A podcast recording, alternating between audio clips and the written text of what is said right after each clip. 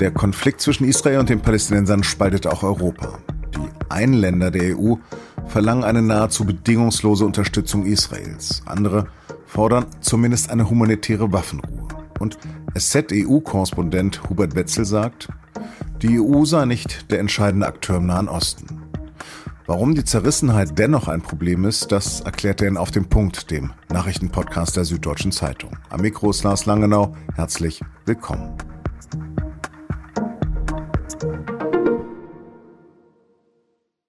Ursula von der Leyen lässt gewöhnlich wenig Zweifel daran, auf welcher Seite die EU oder zumindest sie als Kommissionspräsidentin steht.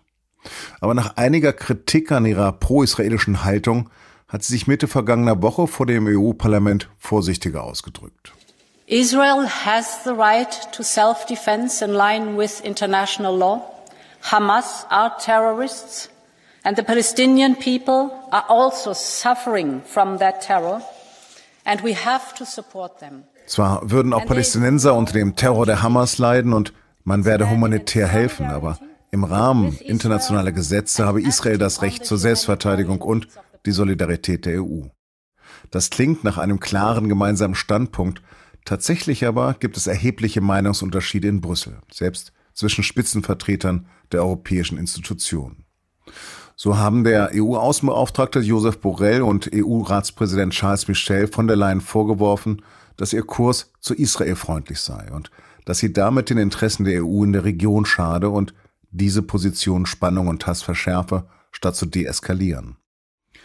Da scheint es wirklich hinter den Kulissen zu brodeln und so hat es Außenministerin Annalena Baerbock in Luxemburg bei einem Treffen mit ihren EU-Amtskollegen an diesem Montag mit Fingerspitzengefühl versucht. Es wird keine Sicherheit und keinen Frieden weder für Israel noch die Palästinenser geben, wenn dieser Terrorismus so weiter besteht. Wir brauchen einen Weg ins Morgen. Das bedeutet, jetzt darüber nachzudenken, wie Sicherheit in Gaza, wie Frieden in der Region gesichert äh, werden äh, kann. Wie wird die Europäische Union agieren? Darüber habe ich mit meinem Kollegen Hubert Wetzel in Brüssel gesprochen. Hubert, wie isoliert ist denn EU-Kommissionspräsidentin Ursula von der Leyen in Brüssel mit ihrer bedingungslosen Unterstützung für Israel? Naja, also ich würde erst mal sagen, dass es ja keine ganz bedingungslose Unterstützung ist. Sie hat sich sehr klar auf die Seite Israels gestellt. Sie betont sehr deutlich das Recht Israels auf Selbstverteidigung. Aber sie hat schon auch erst vielleicht ein bisschen zu, sagen wir mal, zu sehr hinter verschlossenen Türen, aber dann doch auch öffentlich gesagt, dass natürlich das humanitäre Völkerrecht ähm, der Rahmen ist, in dem diese Selbstverteidigung äh, stattfinden kann. Also auch die, die Vorstellung, äh, Ursula von der Leyen laufe, äh, laufe herum und sage, die Israelis könnten, also hätten praktisch freie Hand in Gaza und könnten da also eine Militäraktion machen, bei der sie keine Gefangenen nehmen, ähm, das vollkommen dem Völkerrecht widersprechen würde. Das, die ist falsch. Die zweite Sache ist, ich glaube, sie ist gar nicht so isoliert, wie das vielleicht manchmal erscheint. Ich glaube, ein, doch relativ viele Länder in der EU, längst nicht alle, aber doch einige und die Bundesregierung auf jeden Fall, sind schon der Ansicht, dass es hier erstmal jetzt darum geht, dass Israel das Recht hat, sich gegen diesen Terrorangriff der Hamas zu verteidigen dass das mit militärischen Mitteln passiert und dass es darum geht, sozusagen diese Terrororganisation jetzt erstmal zu bekämpfen. Ähm, Annalena Baerbock, die deutsche Außenministerin, hat das heute Morgen gesagt beim äh, Außenministertreffen in Luxemburg. Es geht darum, den Terrorismus zu bekämpfen. Das ist schon eine relativ klare Aussage, die nicht so wahnsinnig weit weg ist von dem, was, äh, was Ursula von der Leyen sagt. Ja, aber wo genau sind denn die Konfliktlinien in Brüssel? Im Prinzip gibt es drei große Konfliktlinien. Die eine spaltet die EU-Spitze mit von der Leyen auf der einen Seite, der, der Kommissionspräsidentin und dann auf der anderen Seite EU-Ratspräsident Charles Michel und der Außenbeauftragte Josep Borrell. Von der Leyen hatten wir schon besprochen, steht sehr klar hinter Israel. Michel und Borrell stehen eher auf diesem Standpunkt, ja, ist schon richtig, aber ganz, ganz wichtig, wir müssen hier auf die, müssen auf die palästinensische Zivilbevölkerung gucken, dass die nicht zu sehr leidet. Israel kann nicht machen, was es, was es will. Das ist die erste, die erste große Konfliktlinie. Die zweite verläuft zwischen den Mitgliedstaaten. Es gibt ein pro-palästinensisches Lager, Da sind Länder drin wie Spanien, wie Irland. Ja, wenn man sich die spanische Reaktion zum Beispiel anguckt auf die Explosion in dem Krankenhaus im Gazastreifen, da war sofort die Rede davon, israelisches Kriegsverbrechen. Wir müssen Netanyahu vor den internationalen Strafgerichtshof stellen. Ja, die sind einfach traditionell sehr viel näher an der palästinensischen äh, Position schon die ganze Zeit im Nahostkonflikt als andere Länder im pro-israelischen Lager. Da gehören die Deutschen zum Beispiel rein, da gehört aber auch Österreich rein, ganz massiv im Moment, die Niederländer. Und dann gibt es eine dritte Konfliktlinie, würde ich sagen, die verläuft zwischen den Mitgliedstaaten, einzelnen Mitgliedstaaten und der Kommission oder und der Spitze, nämlich dass manche Mitgliedstaaten sagen, das, was die von der Leyen da sagt, passt uns nicht. Oder das, was der Michel macht, passt uns nicht. Und ganz massiv, das sagen wir heute Morgen zum Beispiel, das, was der Borrell macht, passt uns nicht. Ja, der Borrell läuft rum und hat sich zumindest zu eigen gemacht, diese Forderung arabischer Staaten und auch der UNO nach einem humanitären Waffenstillstand. Er sagt nicht Waffenstillstand, er sagt Pause, also einer irgendwie gearteten humanitären Kampfpause. Das ist aber nicht die offizielle Linie der EU. Darauf haben sich die Staaten bisher nicht einigen können, das zu fordern. Die Deutschen sind da strikt dagegen.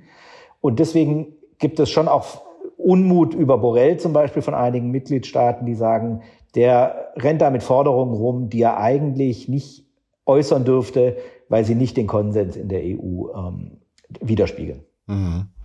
Ist das denn historisch zu erklären oder ist das eher mit der politischen Einstellung dieser Regierung und ähm, auch von Borrell zu erklären? Es ist ja so, die EU war immer sehr, sehr kritisch, zum Beispiel was die Siedlungspolitik der Israelis angeht. So bis zu dem Punkt, dass der Netanyahu ja die letzten Jahre überhaupt nicht mit der EU geredet hat. Ja, die, das war dem völlig, völlig egal. Das war für den kein Akteur, sondern nur sozusagen Israel kritisches Geschrei aus Brüssel, was ihn nicht interessiert hat. Es gibt traditionelle historische Erklärungsmuster, ähm, glaube ich schon auch in Irland zum Beispiel, die die Iren schauen auf den Nahostkonflikt natürlich mit ihrer Geschichte sozusagen ein Land gewesen zu sein, was von England kolonialisiert wurde und, und sich befreit hat durch Kampf. Schauen die anders darauf als die Deutschen natürlich mit dem Holocaust im, im historischen Hintergrund. Und das erklärt schon auch einen Teil. Und dass der Borrell Spanier ist, wo eben auch diese pro-palästinensische Linie sehr verankert ist, gerade in der Linken, der, der, der Borrell ist Sozialdemokrat, der ist da anders sozialisiert und das bricht in so einem Konflikt auf und führt dann dummerweise leider eben zu heillosem Chaos, was die EU-Haltung angeht. Jetzt sagt der deutsche EU-Parlamentarier Dennis Radke von der CDU, der Borrell sei ein Totalausfall. Er habe entweder seinen Job nicht verstanden oder sei schlicht ungeeignet dafür. Wie siehst du das? Also ich bin immer, ich bin immer vorsichtig. Ich glaube, ich halte nicht besonders viel von Borrell. Ich glaube, er, er, er macht seinen Job. Es ist ein schwieriger Job. Die Kompetenzen sind immer nicht so ganz klar. Ich glaube auch, dass er sich vielleicht ein bisschen überschätzt, sowohl was sein persönliches Gewicht angeht, als auch das Gewicht seines Amtes. Ich würde nicht ein Wort wie Totalausfall im Zusammenhang mit einem Menschen äh, verwenden. Ich glaube, es gäbe wahrscheinlich Leute, die diesen Job besser ausfüllen könnten als er dass er da ein paar kritikwürdige Sachen gemacht hat, das ist, glaube ich, das ist, glaube ich, klar, ja. Aber summa summarum, glaubst du, es kommt zu einer Einigung, Mitte der Woche steht das? Naja, die Frage ist immer, ja, es kommt in der EU ja immer zu einer Einigung. Die Frage ist immer, wie bedeutend ist diese Einigung und geht diese Einigung über Floskeln hinaus? Und im Moment ist es, glaube ich, so, die EU ist leider, da sie eben nicht in der Lage ist, sich über Floskeln hinaus zu einigen auf irgendetwas, de facto in diesem Konflikt kein wichtiger Akteur. Das ist, glaube ich, so. Sie ist nicht in der Lage, sich hinter die eine oder andere Seite zu stellen. Das ist der Grund, warum zum Beispiel die USA von Anfang an gesagt haben, wir stehen klipp und klar öffentlich auf der Seite Israels und was wir an Ratschlägen haben und Mahnungen, es nicht zu übertreiben, die geben wir privat hinter verschlossenen Türen. Das wissen die Israelis dann auch und was wir, was wir erwarten. Aber wenn jemand wie Borrell, und dann sind wir nochmal bei der Person, zum ersten Videogespräch der Außenminister der EU nach diesem Überfall der Hamas auf Israel mit 1400 Toten nicht nur den israelischen Außenminister einlädt, um dazu als Zeichen der Solidarität, sondern auch den palästinensischen mit der Begründung, man müsse sich ja auch mal die palästinensische Seite anhören, dann ist das natürlich Gesten, die, die die EU unmöglich machen. Ja, da muss man dann gar nicht anfangen und sagen, die Israelis sollen mal auf uns hören. Und insofern, ja, eine Einigung gibt's immer. Das ist nicht das Schwierige bei der EU. Die Frage ist, hat die eine Substanz und ist die so, dass, dass die EU dann noch ernst genommen wird? Und da habe ich dann doch meine Zweifel. Gut, herzlichen Dank. Vielen Dank. Sarah Wagenknecht verlässt die Linke. Am Montag hat sie in Berlin gesagt. Wir haben uns zur Gründung einer neuen Partei entschieden. Der Verein Bündnis Sarah Wagenknecht für Vernunft und Gerechtigkeit sei gegründet worden, um eine neue Partei vorzubereiten. Die Partei selbst soll Anfang kommenden Jahres gegründet werden und will zur Europawahl im Juni 2024 antreten. Zur neuen Partei gehört auch die bisherige Bundestagsfraktionschefin der Linken, Amira Mohamed Ali. Und noch neun weitere Mitglieder der Linkspartei sind aus der Linksfraktion im Bundestag am Vormittag ausgetreten. Wagenknecht will mit der Parteigründung ihren Worten zufolge eine politische Leerstelle füllen. Zumindest ich fürchte ja manchmal, der Durchmarsch extrem rechter Parteien und Politiker sei unaufhaltsam weltweit. Im Buenos Aires aber hat es jetzt eine Überraschung gegeben. Der Regierungskandidat Sergio Massa hat die erste Runde der Präsidentenwahl in Argentinien gewonnen. Der Wirtschaftsminister von den Peronisten kam auf rund 36 Prozent der Stimmen. Nur auf dem zweiten Platz landete der als Favorit gehandelte Javier Milei mit 30 Prozent, ein Populist mit Ideen vom sehr rechten Rand. Milay ist Ex-Rockmusiker, nennt sich selbst Anarchokapitalist und will den US-Dollar als gesetzliches Zahlungsmittel einführen, die Zentralbank und viele Ministerien abschaffen und die Sozialausgaben radikal kürzen. Steuern bezeichnet er als Diebstahl. Argentinien ist nach Brasilien die zweitgrößte Volkswirtschaft Südamerikas. Das Land steckt in einer tiefen Wirtschaftskrise.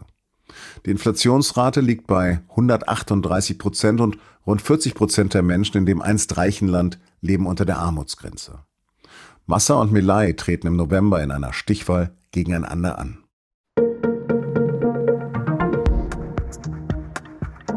Erstmals in der Geschichte der IG Metall wird die mächtige Industriegewerkschaft von einer Frau geführt. Auf dem Gewerkschaftstag in Frankfurt haben die Delegierten am Montag die bisherige Vizechefin Christiane Brenner mit mehr als 96 Prozent zu ihrer Vorsitzenden gewählt.